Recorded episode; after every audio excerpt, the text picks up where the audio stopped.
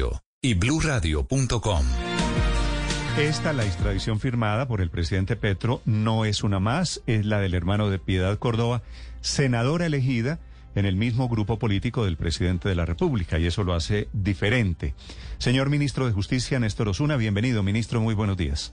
Muy buenos días, don Néstor, y a la amable audiencia. Señor ministro, ¿cómo aprobaron la extradición de don Álvaro Freddy Córdoba, el hermano de Piedad Córdoba? Es una extradición, por supuesto, que tiene una implicación diferente. ¿Cómo ha sido el proceso para llegar a esta autorización, ministro? Pues mire, el, entiendo, digamos, el relieve político y los efectos también que puedan tener en ese ámbito, pero el trámite aquí en el Ministerio de Justicia fue exactamente el mismo que se le da a todas las solicitudes de extradición, se revisa que eh, la Corte Suprema de Justicia lo haya autorizado, que las conductas por las cuales está requerida la persona sean delitos tanto aquí en Colombia como en el país que requiere, que no sean penas prohibidas por nuestra Constitución, o sea, que no sea pena de muerte, en fin, eh, que la persona esté identificada. Y por supuesto, digamos eso en la parte jurídica y en la parte política, porque ciertamente hay una discrecionalidad del presidente para conceder o negar las extradiciones, pues el presidente dio la instrucción de concederla y por eso pues se expidió la, resolución el día de ayer. Eh, digamos que eh, yo sé que digamos eh, esto políticamente ha tenido efectos, pero le aseguro que el trámite aquí en el ministerio y en la presidencia fue el mismo trámite y los mismos términos, la misma duración de cualquier otro de estos asuntos. Mm, claro, entiendo, ministro, pero usted utiliza la palabra clave que es la discrecionalidad. El presidente Petro hubiera podido decir no la aprobamos por la razón que sea. ¿Lo habló usted con él de las consecuencias de la extradición del hermano de Piedad? Simplemente recibí la instrucción de, que se obraba eh, de conformidad, digamos, con la con la norma y pues sí, eh, de que la discrecionalidad era así concederla. Sí, ministro, lo que usted me está diciendo es, para el gobierno, esta fue una más. Sí, señor, así es. Eh, tiene revuelo todo eso, pero sí fue una más. Ya van, creo que 18 en este gobierno y eh, yo he estado sorprendido un poquito de que pensé que era un número menor, pero esto realmente es una, una rutina casi de la cotidianidad de las actividades de este ministerio y también pues, de la presidencia. Ministro, el presidente Petro recientemente dijo incluso que podría eventualmente suspender extradiciones teniendo como interés superior el proceso de paz total. Eh, en estos casos, cuando hay nombres en particular, no hay un análisis distinto. El presidente Petro no habría hecho un análisis político o, simplemente se limita, como lo hace la Corte Suprema, a revisar requisitos y si se cumplen los requisitos firma eh, la extradición de la persona. En este caso, no se tuvo en cuenta el contexto político, el hecho de que sea hermano de Piedad Córdoba, el hecho de que sea una aliada del gobierno. Digamos que me, pone usted en la intimidad del fuero presidencial en el que puedo errar pero yo creo que la consideración política en este caso pues fue hacia la concesión. Eh, déjeme, digamos, eh, decir una cosa.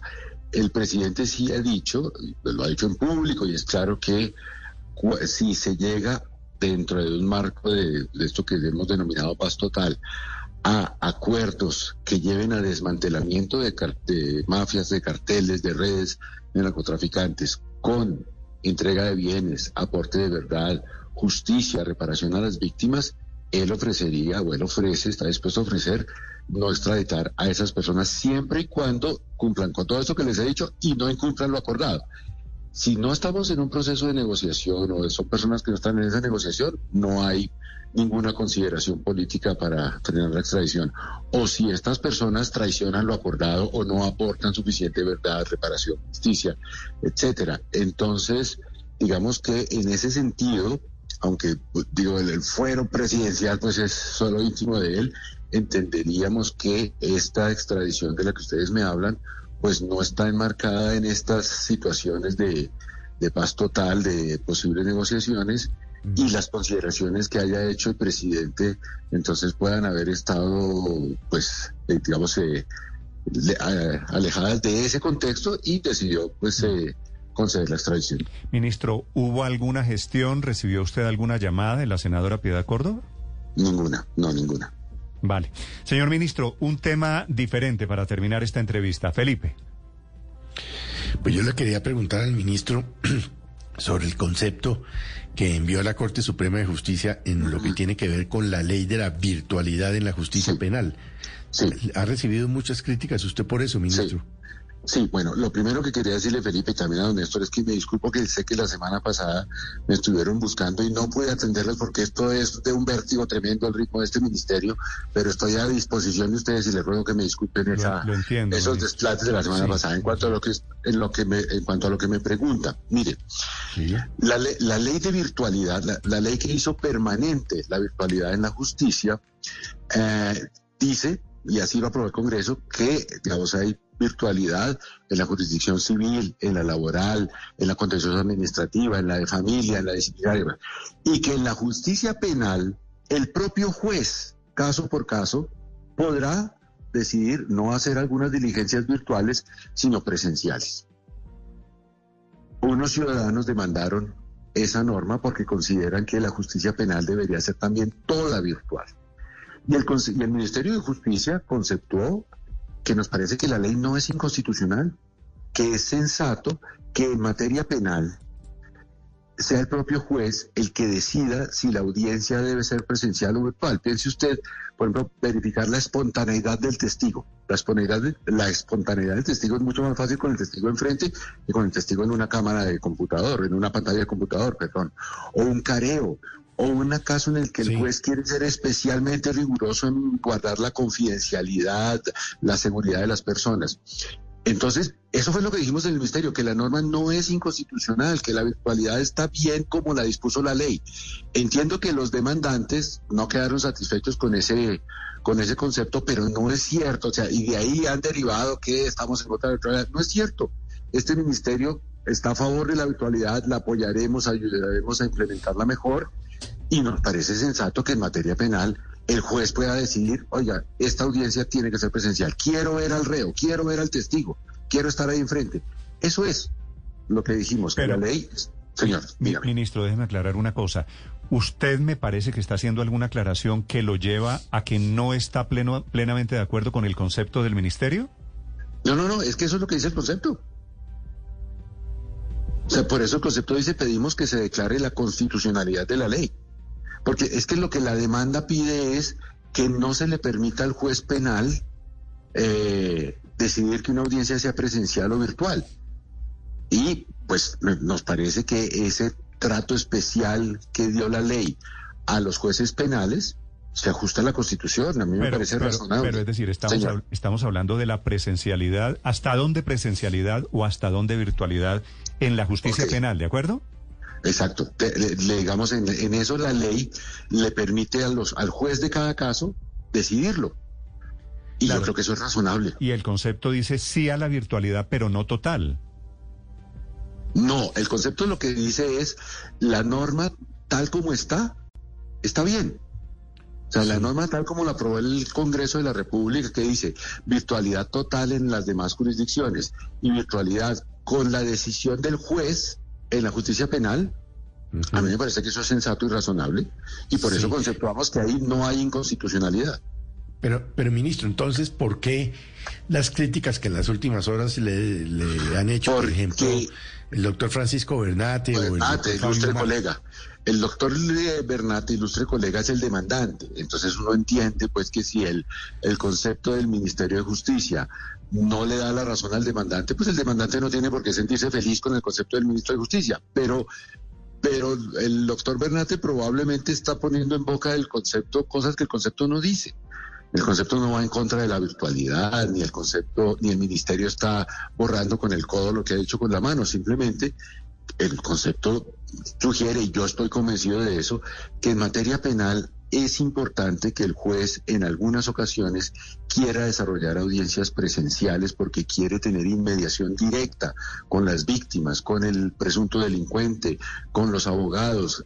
Es que los que hemos sido abogados, esto virtual eh, funciona muy bien cuando el testimonio lo va a rendir un ingeniero técnico que le va a decir al juez eh, si el pavimento que se utilizó era de buena calidad o de mala calidad. Pero cuando es un testimonio en el que es necesario mirar a la, a la víctima o al agresor y que uno tiene que estar cerciorado como juez de que no le están soplando, de que no hay cinco cámaras detrás del computador o cinco personas diciéndole lo que tiene que contestar, pues la presencialidad ahí tiene un sentido importante. Lo que, lo que busca la demanda es que solamente haya virtualidad, de que... De que... Exacto. Sí. y, el concepto suyo, el del, el del ministro, el del Ministerio de Justicia, es, que, debe haber virtualidad, pero también algo de presencialidad. Exacto, y que es el juez el que decide. Sí. En lo penal, en lo demás sí es todo virtual. Sí. ¿Y usted por qué supone que eso no deja satisfechos a sus colegas penalistas? Porque eh, la demanda del ilustre colega Bernate considera que toda la justicia penal también debería ser virtual. Yo entiendo que la virtualidad ha supuesto grandes beneficios, ¿no? Una audiencia, por ejemplo, de conciliación, sí, esa se puede llevar a cabo de modo virtual más fácil que presencial, cada quien desde su casa o desde su oficina, conectados por computador, pueden exponer sus razones.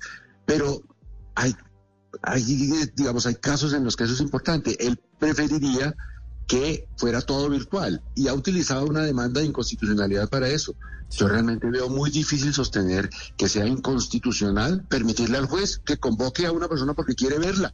Señor ministro, ¿hay cambio en la posición del Ministerio de Justicia entre lo que pensaba su antecesor Wilson Ruiz y lo que usted piensa frente a esto? Se lo pregunto porque porque no de otra forma se explicaría la molestia de los abogados penalistas. Quiere decir, una cosa pensaba el gobierno anterior, otra cosa piensa el gobierno actual frente a la virtualidad en la justicia penal.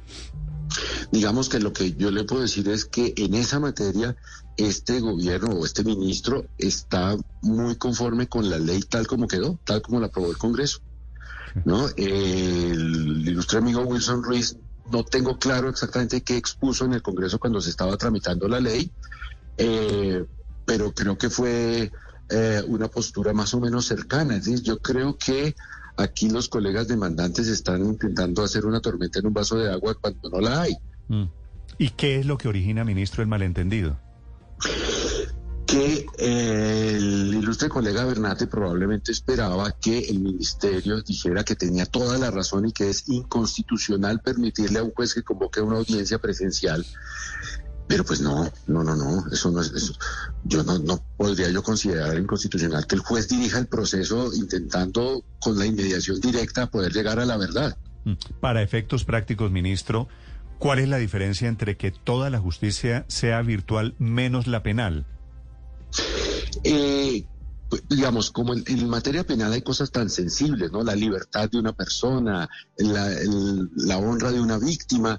Entonces, allí sí se puede hacer en algunos casos. O sea, digamos que no hay regla general de presencialidad, sino que el propio juez puede decir, mire, también los jueces están convencidos de la virtualidad, no crea usted que los jueces están en contra, pero los jueces pueden decir, esta audiencia específica quiero hacerla presencial. O pueden decir, mire, aquí hay un problema grave de conectividad eh, con esta región, entonces no, vamos a convocar a las partes a que vengan, quiero verlos. ¿Qué porcentaje de audiencias penales lleguen a ser presenciales? No, no tendría yo respuesta en ese momento a esa, a esa pregunta, pero sí creo que es razonable que la ley deje abierta esa posibilidad para que los jueces dirijan esos procesos con, con, su sabiduría, con su, con su buen saber de administrar justicia. Claro, que los jueces decidan qué virtual y qué presencial.